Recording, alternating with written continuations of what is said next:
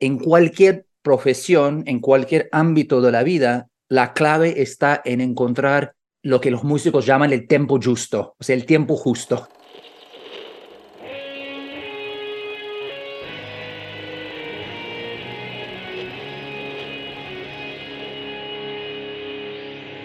Bienvenidos a Volver al Futuro Podcast, donde platicamos con las mentes que nos impulsan a crear el nuevo paradigma de salud y bienestar, conducido por Víctor Sadia.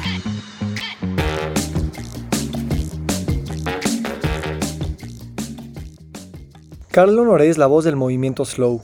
Sus libros sobre el poder de la lentitud se han publicado en 35 idiomas y viaja por todo el mundo dando conferencias, consultorías y talleres para crecer el movimiento de Slow Food, Slow Fashion, Slow Parenting, Slow Sex y Slow Medicine. En este episodio platicamos sobre el tiempo y la velocidad. A primera instancia, el movimiento slow nos dice que vayamos más lento, pero conforme le damos más tiempo a su reflexión y práctica, vemos que no se trata solo de detenernos o ralentizar nuestra vida, sino conectar con los tiempos precisos para hacer cada cosa en su tiempo justo. ¿Para qué correr todo el tiempo? Parece una pregunta obvia y tonta, ¿Para qué detenerse y frenar por un rato? También parece una pregunta obvia. El punto aquí no es escoger velocidades, sino resignificar el tiempo mismo. Resignifica el tiempo y todo en la vida, los negocios, las relaciones, la salud, la espiritualidad, cobra una dimensión más profunda y trascendente. Resignifica el tiempo y te darás cuenta que todas las áreas de tu vida no están separadas, sino que son la misma, como la vida y la muerte. Te recomiendo que este podcast lo oigas a una velocidad distinta a la que usualmente escuchas. Y cuando lo hagas, observa esa velocidad predeterminada que llevas a todo lo que haces y a todo lo que eres.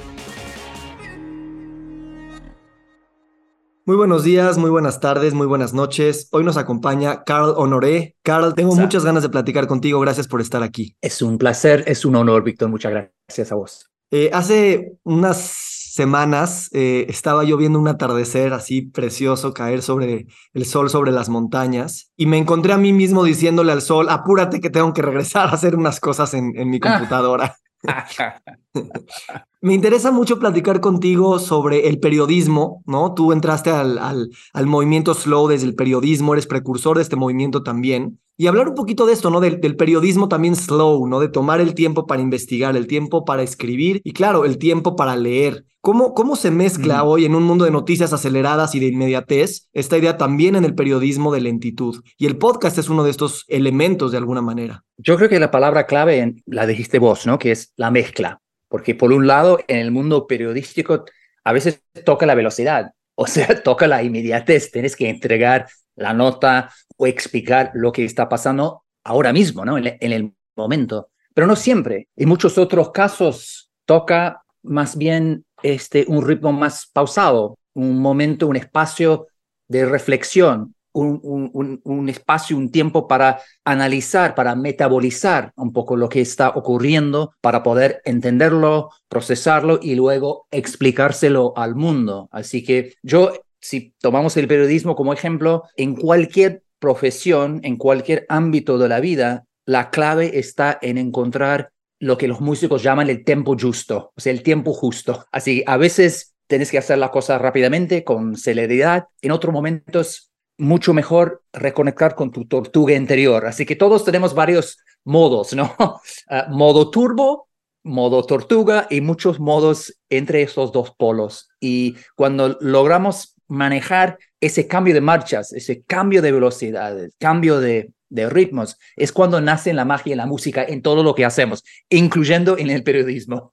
Yo lo que he encontrado es que este tempo justo es también producto de, de necesario de tener una lentitud al mismo tiempo que estás en velocidad, ¿no? O sea, puedes ir a 150 kilómetros por hora en la carretera, pero de hecho los pilotos de carreras e, en, su interior están en completa calma y, están manejando eh, velocidades muy altas. ¿Cómo, ¿Cómo de alguna manera compaginar cognitivamente estas ideas que parecen contrarias, pero que tal vez no lo son? No, parece una paradoja, pero en el fondo no lo es. De hecho, es, es un ejemplo de cómo vivir bien, cómo hacer las cosas bien, ¿no? Es, es mantener una calma interior, una lentitud interna que luego puedes llevar a la carretera, a la cocina familiar, a la oficina, al lugar que sea, de modo que cuando todo se está moviendo a tu alrededor a un ritmo vertiginoso, tú te mantienes tranquilo, centrado, concentrado y capaz de manejar la situación. Un ejemplo, vos hablaste de la gente de, de, las carreras, ¿no? A mí me parece muy interesante y digno de subrayar el hecho de que los mejores atletas, el futbolistas, por ejemplo, los mejores futbolistas del mundo, eh, como Lionel Messi o, o, Mbappe o quien sea, ¿no? Ronaldo, eh, ¿qué es lo que tienen en común? Es que nunca tienen prisa. o sea, siempre son capaces, incluso cuando el, partido se mueve a un ritmo sobre, sobrehumano, ellos siempre, es como siempre, son como, como pequeños oasis, digamos, de lentitud, de calma. Siempre encuentran ese bolsillo, ese hueco de calma, de tranquilidad, de serenidad en la vorágine. Y son capaces y entienden que en algunos momentos de un partido uno tiene que ponerle el pie en la pelota y parar, directamente parar. Pero en otros momentos es el momento para, para correr a un ritmo, a una velocidad que te corta la cabeza. Así que eso es, para mí es un, es un ejemplo del mundo real, ¿no? De esa filosofía de slow en acción, que no es, porque yo no soy ninguna extremista de la lentitud. a mí me encanta la velocidad, porque a veces más rápido es mejor, pero no siempre. Mm. Así que uno puede actuar rápidamente, pero con un, una mentalidad, un estado de ánimo slow, lento por dentro. Y eso a mí me parece que en el fondo es, es el trampolín hacia la performance, hacia todo, ¿no? Cuando manejamos ese, esa paradoja, que no es paradoja en el fondo, la verdad. Sí. Son dos caras de la misma medalla, a mi juicio. Sí, vi un video de Messi justo y explicaban esto, que él caminaba mucho en el campo y observaba, casi como que tuviera una visión de arriba del campo, ¿no? Y eso sucede igual en la, en la vida. O sea, estás dentro del campo, pero también, ¿cómo puedes pensar que también estás, digamos, 50 metros arriba observando estas fuerzas y, encontrando esta manera de confiar en que en el momento en el que decides actuar, frenar o acelerar, también es porque tienes una perspectiva amplia, ¿no? Y, y es igual con la vida y la muerte. O sea, pensarnos nosotros hoy como si tuviéramos 50 años más nos hace también repensar estos minutos que vamos a compartir en relación a toda una perspectiva de vida y no nada más a los ocho horas de, tiempo laboral que tenemos un lunes, por ejemplo. Claro, yo creo que un síntoma principal del, de la enfermedad del tiempo, del virus de la prisa, es que solo tenemos una perspectiva temporal que es, estamos súper, súper enfocados en el momento de ahora. No, no de manera profunda, sino de, porque no, no tenemos perspectiva, ¿no? no vemos el largo plazo, no contemplamos el horizonte, no vemos cómo se conectan los varios puntos, no vemos esas, esos padrones que conectan el mundo, solo vemos el próximo item o el próximo punto en nuestra lista de qué hacer es y tanto como hacer malabares entre rápido y lento, hay que hacer malabares entre la perspectiva muy limitada, que es el muy, mucho, mucho focus ¿no? en el punto, y una visión mucho más amplia, de mucho más envergadura, para poder entender el largo plazo el telón de fondo, el, el, gran pantallazo. Y es cuando precisamente cuando manejamos ese cambio de perspectivas que logramos hacer las cosas de manera maravillosa, como Messi, ¿no? Mm. Uh, just to play with uh, speed and perspective, let's let's switch to English and see what happens. Mm-hmm.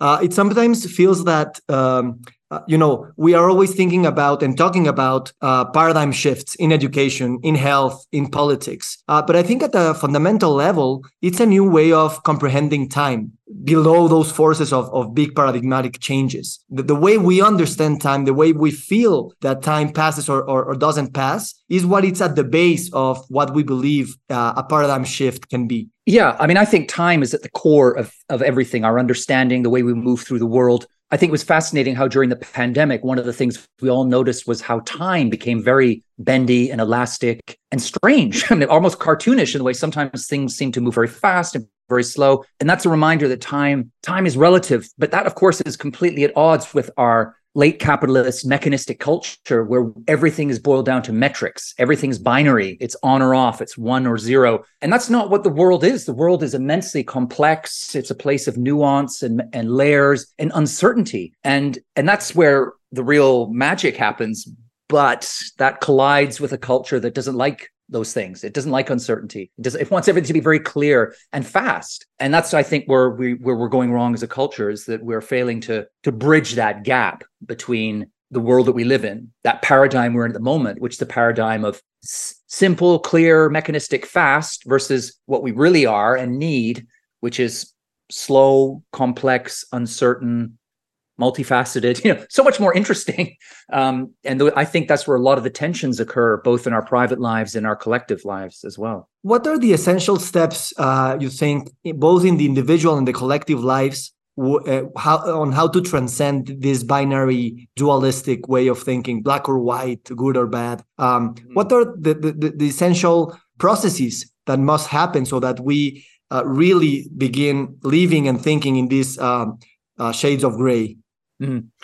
I, well, I think it's going to be different from from ámbitos from, from area to area, right? So if you think of education, for instance, I think, and you're starting to see this now in some forward-looking schools, moving away from using numbers, just moving away from giving kids marks until much later, or using them much less. Just moving away from the cult of numbers because we're we're so obsessed with turning everything into a into a figure, into a number that can appear in a spreadsheet or be plotted on a graph, and that's only helpful in some ways. Uh, so many things, the most richest learning, for instance, very often cannot be measured with a number. And so, the, what you asked, how do we do this? I've seen schools start saying, okay, we're not going to use any numbers to describe our children's progress until they start to reach the age of 12, 13, or 14, right? So, all those early years where you really need discovery, uncertainty, messiness, uh, blurriness, all the kind of things that can lead to tremendous breakthroughs in in learning and creativity. We're not going to try and harness that with a number. So that's that's one way of thinking of it. I mean, I think there's good it's it's going to be difficult, especially now as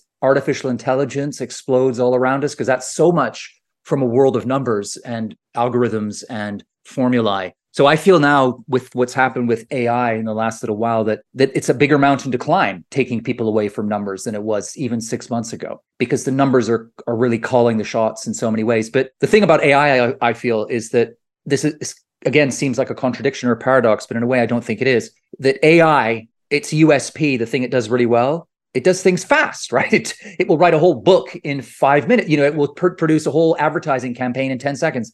And that can be that may well turn out to be some of it very useful for us, but we're never going to be able to match that. What human beings bring to the table is slowness. It's f- noticing the strange little connections in the interstitial spaces between between the numbers. It's allowing our minds to wander and to jump off in a strange direction go down a dead end and then back up and come up with something new. The kind of things that so far ai doesn't seem that it's programmed to accomplish. So i think the way we need to hope and think about the future is to say well okay the tech is going to do the really fast stuff. We need to balance that off by making human slowness putting it at the center of our paradigm. Sabes, ayer eh, traté de preguntarle al AI, al ChatGPT, unas preguntas para esta entrevista y, me dio 30 preguntas y eran buenas, pero realmente no tenían ese sabor de que, que, que, una conversación puede tener. Y claro que yo hubiera puesto esa pregunta y tú con todo tu pensamiento y tu complejidad y tu, y tu carisma hubieras dado mucho, ¿no? Pero a la hora de preguntar la pregunta yo lo hubiera sentido un poco más muerta. Y creo que también ahí hay un, hay un juego interesante, porque una cosa es pensar en temas y otra cosa es por qué ese tema me es importante. Y eso es algo que es algo como muy personal que uno no puede explicar eh, de por qué resuena, ¿no? ¿Por qué resuena con uno mismo? Es como como, como una película, una, una canción, un poema, eh, te gusta por algo más allá de que se pueda analizar, eh, digamos, muy cuadriculadamente o mecanísticamente. Eh, te quiero preguntar sobre, sobre la medicina, porque hablabas de educación. sí. Antes de saltar a la medicina, me gustaría tomar un, un, hilo de lo que acabas de decir. Dijiste una palabra muy, muy, muy, muy clave aquí, que es el por qué. Porque a mí, a mí ver lo que hace la inteligencia artificial es que maneja el cómo, el dónde, el etcétera. Pero realmente el por qué no, no, es, no entra en la ecuación. De hecho, el por qué es, es un poco la vocación del ser humano, ¿no? Es, es lo que genera una vida digna del nombre, como decía Sócrates, ¿no? Una vida en la cual reflexionamos, en la cual lidiamos con las grandes preguntas. La pregunta es quién soy, cuál es mi propósito. Estas son las preguntas del por qué y el por qué nunca, en general, no, yo, atrevo a decir nunca, te devuelvo una respuesta binaria de sí o no. No, no, porque no, eh, es imposible, no, no, no, no entra, simplemente no, no, no, no, no se puede. O sea, una pregunta basada en el por qué siempre te devuelve matices, dimensiones, varias facetas y a lo mejor te devuelve otra pregunta más, otra pregunta de por qué, de por qué para ir aún más profundo. Y yo creo que eso va a ser el campo en el cual el ser humano va a jugar y también dominar. Mientras que en el otro campo de preguntas binarias, preguntas de cómo, eh, dónde la IA reinará. Me, encanta cómo me, detuviste porque ya empecé yo a correr con las preguntas. Y, no, no, a ver, vamos, vamos a agarrar ahí un hilo de pensamiento, precisamente. Y entonces hablaste de la educación y en medicina también, o sea, sucede un poquito esta idea, ¿no? De, de que también tenemos que, la medicina como que por los últimos 100 años eh, quería también todo muy mecanístico, tener las respuestas, tener el manual para salir. Y ahora que estamos de alguna manera integrando medicinas, pensamiento funcional, este estilo de vida, un poquito de medicina integrativa, holística, hay messiness, hay incertidumbre, hay eh, no, no un paradigma que lo baja todo a las leyes biológico-químicas y, juega con otro tipo de leyes. Y, el paradigma mismo nos dice, no, eso es confusión, eso es problema, eso es muerte, ¿no? Como también tenemos que tomar un riesgo de, para la salud, de estar en ese periodo de, ojalá dure mucho tiempo, ¿no? Que la, que la salud sea más una pregunta que una respuesta. ¿Cómo lo ves tú en medicina y cómo ves evolucionando este movimiento en los últimos 20 años? Yo veo la medicina tal como la, pintaste vos, ¿no? Que es desde el punto de vista, al principio parece como una paradoja, ¿no? La, la medicina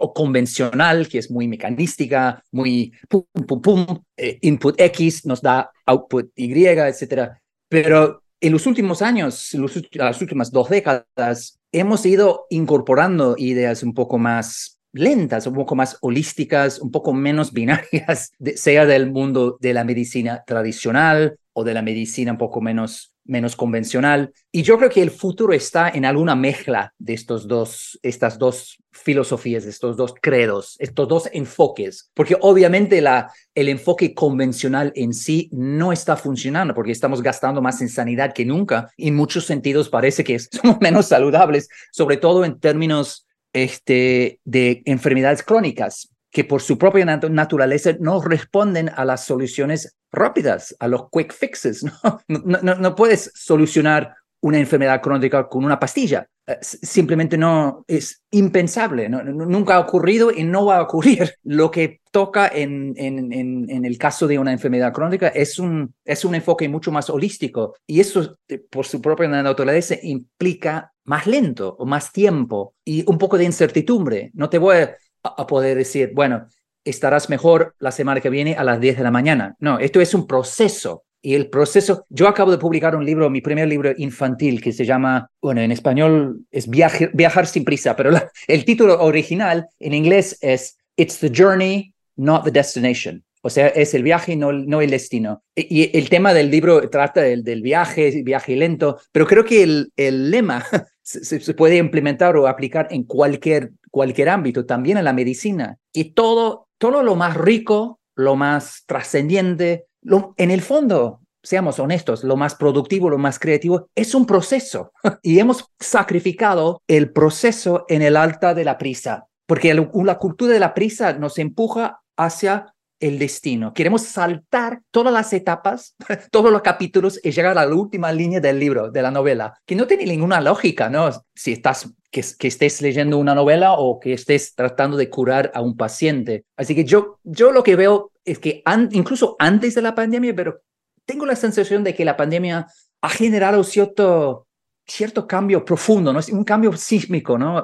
Yo creo que la placas tectónicas se estaban moviendo antes de la pandemia, pero la pandemia llegó como casi como un taller mundial de lentitud, ¿no? Impuesto, no elegido, pero yo creo que mucha gente aprendió unas lecciones interesantes, ¿no? Que, que mucha gente vio que la lentitud tenía un valor positivo en el, en el siglo XXI. Y por eso y es por eso que después de la pandemia muchos salió de esa pesadilla mundial, ¿no? Que fue la pandemia, haciendo cambios muy importantes en sus vidas, ¿no? Dejando relaciones tóxicas, cambiando de carrera, cambiando de género, capaz, cambiando muchas cosas profundas, ¿no? Y yo creo que eso eh, demuestra que ya antes de la pandemia, pero aún más después, vamos, íbamos y ahora vamos hacia un cambio de paradigma en el cual estaremos más dispuestos a aceptar ese messiness, ese viaje, festejar el viaje, celebrarlo, ponerlo en el pedestal en lugar de ponerle destino en el pedestal. Y esto nos va a servir a tope en todo, desde la medicina hasta el sexo, pasando por la educación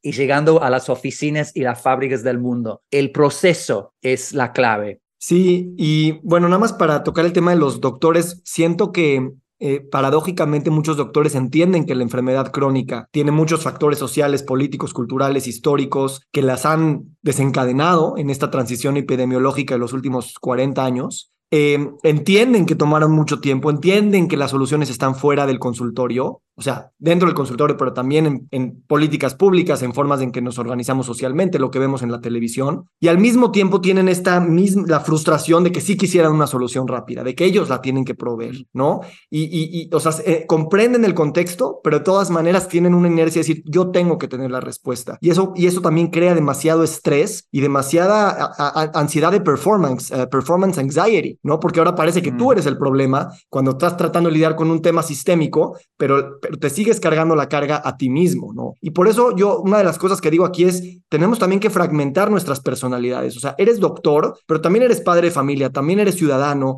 también eres otros roles en la sociedad que, todos están caminando hacia la solución de las, de las enfermedades crónicas que, como sabes, están relacionadas a todos los demás problemas de planetarios, sociales, etc. Y, creo que esa fragmentación de la, de la, de la personalidad no es una fragmentación, pero sí es una, un reconocimiento de que somos muchas personas al mismo tiempo, eh, nos ayuda tal vez de alguna manera a no poner demasiada presión en que un rol lo tiene que solucionar.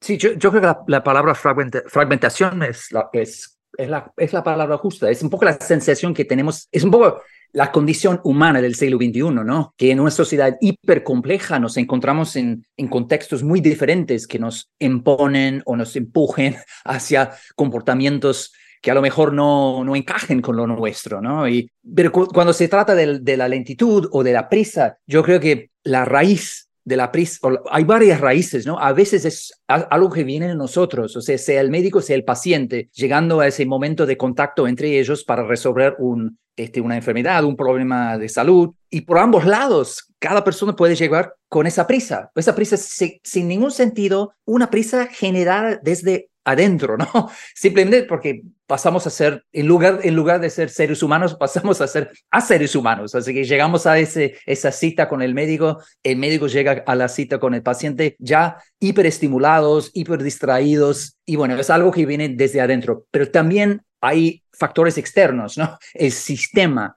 también, porque el sistema nos pone, nos marina, digamos, en esa cultura de la prisa. Y además, sobre todo en el caso de los médicos, en muchos países simplemente no les da tiempo suficiente para ser médicos de slow. No tienen más remedio.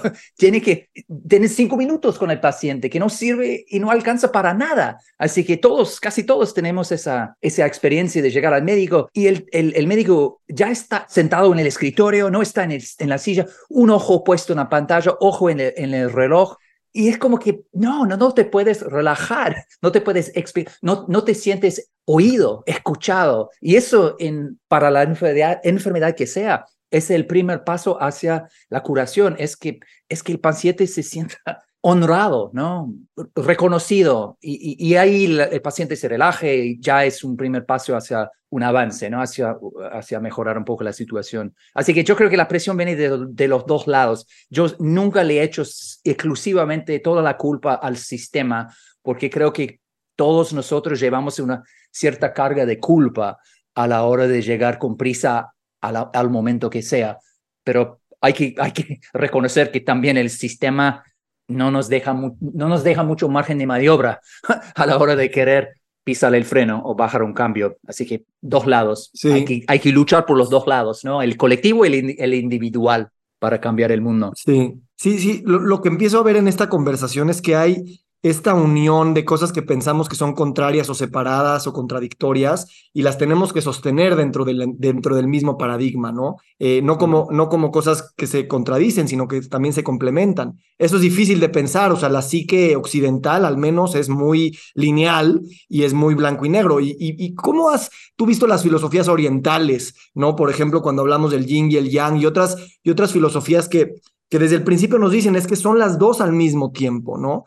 Y, es lo rápido y lo lento, es lo sistémico y lo individual, es el postergar la muerte lo más posible en términos de disfrutar y estar sanos, pero también aceptar integrar esa muerte y esa mortalidad que tenemos en nosotros.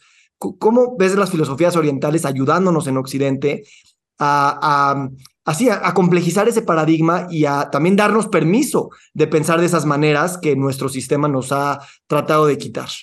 Yo, la verdad que yo iría más allá de, las culturas orientales. Yo diría que es un rasgo de las culturas tradicionales en general, en todo el mundo, ¿no? Eso de poder compaginar lo que a una persona occidental parece una paradoja insoportable, impensable, y entender que en la complejidad de la vida humana uno puede tener dos ideas opuestas, entre comillas, y tenerlas al mismo tiempo en la mente, ¿no? Es, es, es, es como yin y yang, yin y yang, eh, eh, muerte, vida. Y yo creo que en muchas de esas sociedades no hay líneas y fronteras tan tajantes y tan fuertes y tan claras entre las dos cosas, entre la muerte y la vida, entre la comunidad y el individuo. Y nosotros en el, en el, en el occidente, recojo tu palabra fragmentación, vivimos en una sociedad muy fragmentada, muy atomizada, muy en cajones. Y eso hace que, no, que nos falten vínculos y lazos con los demás y con nosotros mismos. Estamos muy aislados. Y me parece increíble, ¿no? Porque y, ah, esto para mí sí es una paradoja, que vivimos en un mundo, en el occidente, en el mundo moderno, hiperconectado. Nunca hemos estado tan conectados electrónicamente, pero los niveles de soledad, eh, ya la soledad y la, el aislamiento social han llegado a niveles récord, ¿no? Y, yo creo que una razón por este fenómeno, este fenómeno tan, tan triste y tan trágico, es ese fenómeno de, de no poder hacer malabares con dos cosas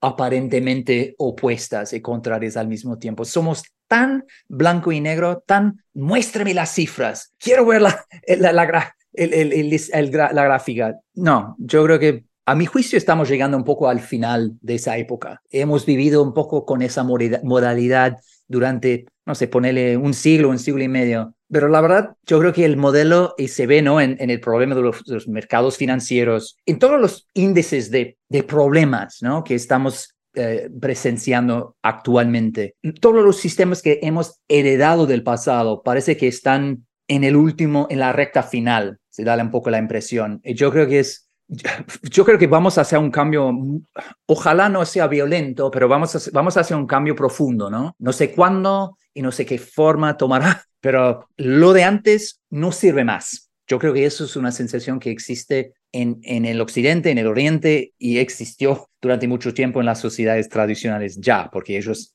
lo han entendido desde hace milenios, ¿no? Pero yo creo en general en la sociedad se da, yo creo que hay un consenso silencioso, digamos, de que esto no, no da más, no da más. Así que eh, estamos en ese momento de, que, de reimaginar el futuro que me parece súper excitante, súper emocionante, pero da un poco de miedo también, ¿no? Porque hay, hay mucho en juego, mucho en juego. Yo, yo también lo siento que es un consenso y también es una sensación que a veces no explicamos, ¿no? De que todas las promesas de la tecnología, de la velocidad, de la productividad, de la revolución industrial, mismo hasta de la democracia y el capitalismo, sí nos dieron muchísimas cosas, o sea, no, no hay duda de eso, ¿no? Pero, pero también hay una sensación de, no sé si esto es la vida, no sé si esto es lo que se, se quiere uno afirmar de vivir de esta manera, atendiendo un enajenamiento, atendiendo algo que parece que va más rápido que yo, que es más grande que yo y que no tengo tiempo ni de disfrutar, ni de entender, ni de, ni de metabolizar. Y esa sensación de, claro, además de que hay enfermedad y pobreza y tantos problemas, dices, no, no, no, no se siente como que de aquí vamos a salir con este mismo mecanismo, ¿no? Y, yo también creo, me preocupa pensar que podría ser un tema, no me preocupa, porque luego también ah, cosas violentas son los que eh, tradicionalmente nos hacen de alguna manera replantearnos. La, la, pandemia fue algo violento que nos hizo de alguna manera despertar y a veces sí siento que cosas violentas son las que nos van a, no sé, hoy por ejemplo mi papá está en el hospital por un tema que tuvo y inmediatamente, ¿no? En el momento en el que está ahí, eh, toda tu vida se, se, resignifica en un minuto, ¿no? De preocupación existencial, ¿no? Afortunadamente está bien, pasó el, el susto, pero pero a veces la violencia también nos da, no solamente nos recuerda, sino nos, da suficiente energía para decir, no puedo regresar a, a, lo mismo, ¿no? Y tal vez no, y tal vez no hay tanta violencia, pero no sé también, porque muchos hablan de este reloj, eh, de este timer, ¿no? Que tenemos en el planeta, de que a lo mejor la vida no va a alcanzar tanto tiempo más. A mí no me gusta tanto ese discurso porque es fatalista, pero y también es, eh, despierta el miedo, ¿no? En vez de, en vez de otras fuerzas. Pero, pero bueno, también están esos relojes que, que nos están diciendo tampoco hay tantas opciones, ¿no? Entonces hay que escoger esto ya. Sí, yo soy, siempre he sido optimista y sigo siéndolo, pero sobre todo con lo de la inteligencia artificial últimamente, la verdad que me siento un poco más preocupado que antes, pero sigo con, tengo mucha fe en el ser humano y creo que eh, eh, eh, se está cerrando un capítulo ¿no? en la historia humana, que esos paradigmas que nos han servido tanto durante tanto tiempo no dan más. ¿Qué va a ser el próximo paso? Toca un gran debate y el debate solo se, soluciona, se, manifiesta a través de la lentitud, porque el debate requiere tiempo, requiere la escucha, requiere la compasión, requiere entender todas las cosas que nunca se podrán acelerar. Así que para mí un primer paso, el punto de entrada es una desaceleración para poder abarcar, para poder lidiar con estas preguntas, tal como lo, lo pidieron esos grandes titanes de, Silicon Valley, ¿no? Hace poco, Elon Musk, etcétera, firmaron todos una carta diciendo tenemos que hacer una pausa, al menos de seis meses, con el desarrollo de, la, de IA para poder reflexionar, ¿no? Volvemos a la reflexión, ¿no? De, al principio de la conversación. Así que no vamos a solucionar el problema corriendo, no vamos a solucionar el problema en el cual el brete o salir del brete en el cual nos encontramos hoy por hoy, tratando de aplicar las soluciones de antes. Lo que nos, lo que nos toca hacer es parar, reflexionar, hablar, dialogar para forjar nuevas soluciones, nuevas modalidades, nuevos paradigmas. Y se, ya se ve, you know, e, e, entre la próxima generación. Yo viajo por el mundo, ¿no? En, este trabajo como alzando la bandera de la lentitud y hablo con mucha gente de recursos humanos y es impresionante. En el país que sea te dicen lo mismo, que hoy por hoy llegan jóvenes de 18, 20, 20 y pico años y tienen otra mentalidad. O sea, miran lo que mi generación, por ejemplo, lo que nosotros hemos hecho, lo que no somos hemos puesto en el pedestal. Nuestra definición del éxito es están diciendo yo no. Yo quiero trabajar, quiero ser exitoso, quiero ayudar a los demás, quiero dejar un, huellas de este mundo, pero también quiero volver a casa a, darle, a bañarle a mi, a mi bebé a las seis de la tarde alguna vez. Y, y no quieren sacrificar su alma, sus sueños, su dignidad, su salud en el altar. ¿De qué? De un trabajo en una empresa que te hoy te dicen te amamos, mañana te echan. No, y, y es el, futuro casi siempre está en las manos de los jóvenes. Y yo veo esta nueva generación que llega al mercado laboral con una visión totalmente distinta y, y me genera optimismo, ¿no? Que van a, ellos cambiarán el mundo, ¿no? Como siempre lo han hecho los jóvenes. Sí. Pero nosotros, a, mi generación, nos toca también darle la mano y, y echarle una mano también y ser menos egoístas.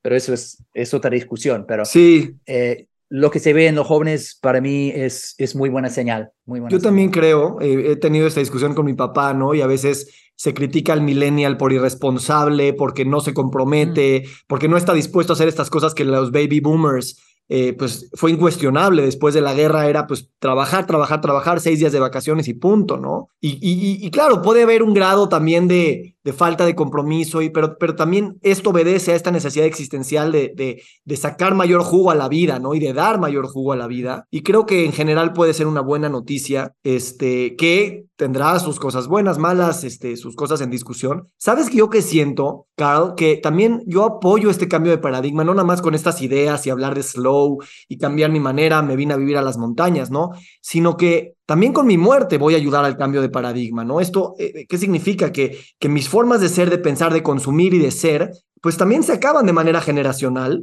y cuando yo me muera también eh, ayudo a que el paradigma vaya, vaya transicionando, ¿no? Y, sobre todo hablar de esto, que el cambio de paradigma pues puede tomar tiempo, es también generacional y no es tampoco en 10 años de reflexión, ¿no? Es Tal vez pues, hasta mis hijos y mis nietos lo pueden vivir y, también vivir bien con esa, ese momento de transición sin sentir toda la presión en mí de sanar todos los traumas del pasado y además inventar un sistema nuevo para el futuro que sea completamente diferente. También es demasiada presión. Es demasiada presión, claro, no tiene ninguna, eh, ninguna lógica cargarnos en los hombros alguna cruz aplastante, pero por, por otro lado también todos yo creo que tenemos la obligación, ¿no? es un deber de al menos intentar cambiar un poco nuestro paradigma individual, nuestra mente, el chip que llevamos que a lo mejor lo, lo, heredamos de nuestra propia generación, ¿no? Pero todos tenemos un, un margen como para juntarnos o, sumarnos al, al cambio que llevan los jóvenes y decir, ok, yo he vivido 40, 50 años con este filtro desde esta óptica y realmente me ha servido, le ha servido al planeta, al mundo, capaz no. Y en lugar de seguir 30 años más diciendo, ok, esto es para, yo voy a hacer lo que pueda, lo que pueda para cambiar, no destrozando tu vida o, o convirtiéndote en un en un mártir, ni mucho menos, no, pero obviamente yo creo que cada vez, que en cada instante siempre hay algún, algún espacio, ¿no? Para, para cambiar. Exacto. Tenga la, tengas la idea que tengas. Sí, y en ese sentido, o sea, tú tienes más de 20 años en el movimiento slow, ¿no? Y me interesa mucho entender eso como movimiento, ¿no? Como un movimiento global que, que tiene muy buenas ideas, eh, pero que la idea en sí misma no siempre es suficiente, ¿no? Es cómo también hay cierto grado de estructura, de organización, de generar, o sea, por ahí vi que hay un movimiento en el slow food, por ejemplo, pues hay una comunidad que tú pagas una membresía y te dan ciertas cosas, ¿no? O sea, cómo construyes un movimiento también, un grassroots movement, de alguna manera, eh, eh, compaginando, claro, esta filosofía, pero también haciendo cosas en el mundo material que, va cambiando esas estructuras de consumo y organización. ¿Cómo lo has visto pues tejido en, en las distintas áreas de Slow? Entiendo, sí, es muy interesante, ¿no? Nombraste a, Slow Food, porque Slow Food es, tiene lo suyo, ¿no? Es, es, es una forma de avanzar una idea o de promover una idea que a mí, yo la veo como una, una, una manera bastante, ¿cuál es la palabra justa? No sé si católica o latina o del sur, no, es muy mucha, mucha estructura, ah, mucha jerarquía. Ah, y, yo creo que tiene un papel eso de, de, estructura, pero yo considero, bueno, yo, vengo de una, tradición mucho más anglosajona, protestante, por llamarlo así, y, y no me gusta, yo me siento menos cómodo con las estructuras, con las jerarquías. Así que yo opté, porque he encabezado, hay que decirlo, he encabezado un poco este movimiento, ¿no? No soy dueño del movimiento ni, ni por asomo, pero he, sido como la voz más conocida ¿no? en los últimos 20 años.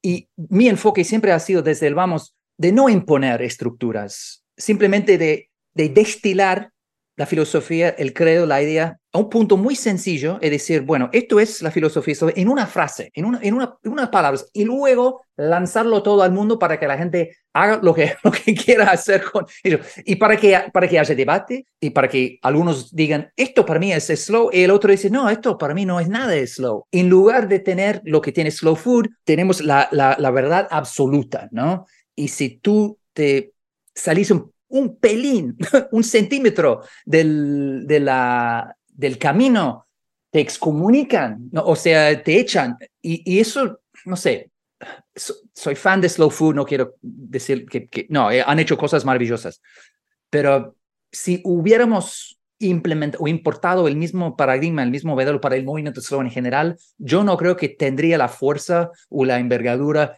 que tiene hoy por hoy. Eh, de acuerdo. es esa libertad porque además, simplemente para redondear un poquito, una filosofía, aún una filosofía muy sencilla, como la filosofía slow, también encontrará expresiones diferentes según la cultura, según la generación, etc. Así que la idea de, de imponer una estructura global o mundial, no sé, me parece un poco como la mano, la mano muerte, un poco. Sí, y es usar la misma estructura que pues mantienen movimientos eh, fast, ¿no? Entonces es, quieres hablar de otra filosofía, pero bajo la misma manera de estructurarlo jerárquicamente, organizacionalmente, entonces la forma no coincide con ese fondo que tú quieres dar. Estoy muy de acuerdo contigo. Y, me encanta esta apertura que tienes y creo que eso es lo que hace que seas un líder, que precisamente no te casaste con una, una cosa estricta y permites de alguna manera que cada quien lo vaya sintiendo. Y, y esto de sentir para mí es fundamental. La pandemia es lo que nos hizo, nos forzó a sentir la lentitud nos forzó. Entonces, eh, ahí, ahí dice, ah, mira, nunca la había sentido desde que nací, ¿no? Eh, eh, ahora eso es lo que trato de hacer yo en mis conferencias y mis congresos que organizo. Claro, el tema intelectual, académico, vamos a tomar notas y aprender, pero ¿qué vamos a experimentar en nuestro cuerpo, en nuestro corazón? Exactamente. Y, esa experiencia es más transformadora que todo el conocimiento que podamos descargar en tres días de conferencia, porque sales con una experiencia de una hora, una danza estática, una meditación, un taller de sexualidad, tocar la tierra con tus manos esa experiencia es algo que, que, no tenemos en la vida cotidiana y que en sí misma es completamente transformadora, independientemente que seas la enciclopedia o no del tema que estás enseñando. Claro, yo, yo en, mi trabajo también, en conferencias, etcétera, en eventos, es siempre lo mismo, que uno puede descargar el contenido, todo el contenido del mundo, pero no te va a cambiar, no te va a mover ni una pulgada la brújula. Lo que te mueve la brújula es la experiencia real, la experiencia sensorial de la lentitud. Y eso es lo que mucha gente ha experimentado durante la pandemia. Al principio les, les costó, ¿no? Porque al vivir, al estar en un estado muy agitado y rápido, cuesta. Siempre hay síntomas de abstinencia al principio, pero la pandemia duró un tiempo suficiente para que la gente pudiera pasar por esa etapa de síntomas de abstinencia para salir al otro lado diciendo, mira vos, yo experimenté la lentitud y no fue aburrido, no fue, no fue, eh, no, no, no, no, yo no fui estúpido gracias a la lentitud. logré hacer cosas y las hice mejor y las disfruté mucho más. Y esa experiencia para mí es fundamental, es clave, es sea un, taller, lo que sea, tiene que, las conferencias son muy divertidas y, y es importante tener el material, los estudios, algún apoyo, algún contexto académico, pero en el fondo para provocar un cambio de verdad necesitamos alguna experiencia real. A ver, me voy a atrever a decir algo que no, no, he pensado a fondo, ¿no? Pero eh, en la base de la discusión del tiempo y la velocidad es la, está la muerte siempre, ¿no? La muerte es el, eh, eh, el, que guía mucho de esto, la, la, concepción de la muerte y de la vida. Y, es el último deadline, ¿no? Es el deadline más, más innegociable que hay. Sí. Y claro, claro que vivir rápidamente también posterga la presión de ser felices, ¿no? Porque pues, eh, pues, pues, voy viviendo rápido, entonces no ni siquiera me detengo para ver lo que es existencialmente valioso en mi vida. Pero hablando de experiencias, me imagino que también podemos proveer o podemos pensar en experiencias de muerte, en vida, ¿no? De, de escoger pensar cómo se siente mi muerte, cómo se siente la muerte de, de algo que yo sostengo, de algo que yo yo valoro, para que también le recalifiquemos y resignifiquemos ese, ese miedo tan, tan inconsciente que, con el que cargamos desde siempre, ¿no? Por lo que vemos en las películas, en la familia, en la enfermedad, etcétera. Y sí me imagino que podemos entrarle con muchísima sutileza, suavidad y humildad a ese tema eh, y tener una experiencia de muerte te hace precisamente resignificar, como mucha gente que tiene near death experiences, ¿no? Este, o yo que mi papá está en el hospital, ¿no? Eh, te resignifica de una manera muy, muy, muy visceral eh, como lo haría esto, meter las manos a la tierra o una, o, una experiencia sensorial con comida o con sexualidad. ¿Cómo, ¿Cómo has vivido tú alguna resignificación de muerte y cómo la podemos llevar a, espacios colectivos? A, mí ver, eh, eh, estar a gusto con la muerte o estar, afrontar la muerte o entender la muerte o tener la muerte presente es la salsa secreta, ¿no? Como para vivir mejor, ¿no? Para vivir plenamente. Y es por eso que en muchas tradiciones religiosas existen este, eh, meditaciones sobre la muerte, ¿no? No para que caigamos en un bajón y en una depresión. Al contrario, la idea es que al contemplar la muerte con suavidad, con ligereza, pero contemplarla, contemplándola, nos, nos hace entender la importancia del aquí y del ahora, del momento presente, ¿no? Así que es otra, otro ejemplo de esa, bueno, paradoja entre comillas, ¿no? De, de pensar en la muerte para vivir mejor. Suena un poco raro, ¿no? Pero es, es así que funciona. Y de hecho, es este un gran fracaso, digamos, de la sociedad moderna occidental es que hemos borrado la muerte de, nuestras vidas.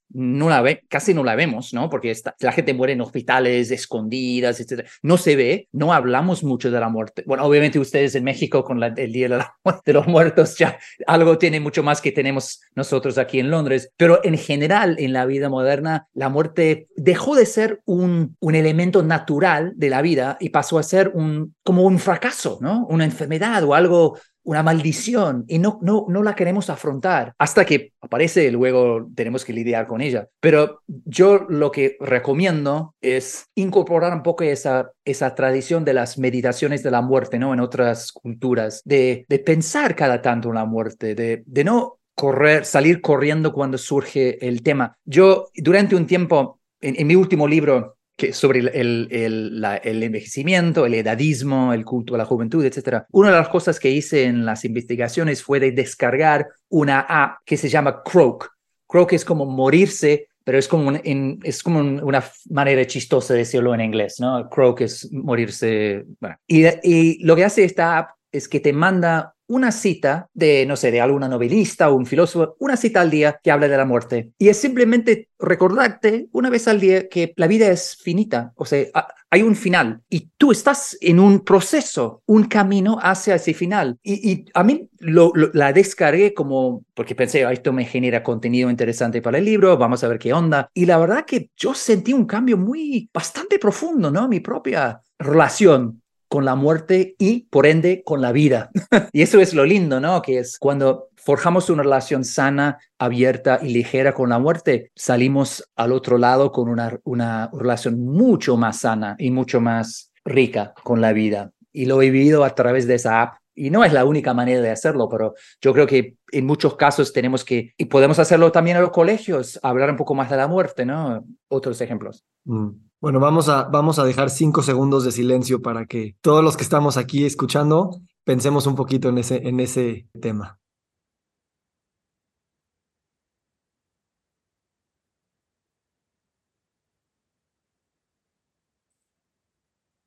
Muy bien. Querido Carlos, te agradezco. Te agradezco. qué hermoso, ¿no? Porque he salido en, en, no sé, miles de podcasts y es la primera vez que unos segundos de silencio. Qué hermosura. Enhorabuena, muchas gracias. Mm, gracias a ti. Gracias a ti, Carl. Estamos este, en, el mismo, en el mismo mundo, en el mismo espacio. Y esta conversación, pues, resignifica muchas de esas cosas que hay en el mundo y en el espacio. Gracias por tu valentía, tu generosidad. Y ahora que te conozco, veo una alma libre, curiosa, eh, divertida, eh, que, que, se percibe en tus libros, pero ahora lo constato con tu sonrisa y con tus ojos bien abiertos. Gracias por tu generosidad. Muchas gracias, Víctor. Somos del mismo equipo y estoy ansioso por ver el próximo, el próximo capítulo nuestro, ¿no? ¿Qué, ¿Qué vamos a hacer juntos? Tengo la sensación de que esto no es el final. Estoy seguro que ese será el principio. Gracias, Carl. Te deseo feliz día y estamos en contacto. Eso. Muchas gracias. Chao. Nos encantaría recibir tu retroalimentación de estos podcasts para continuar generando contenidos que te sean útiles e interesantes. Si puedes, déjanos un comentario en la página web victorsaadia.com.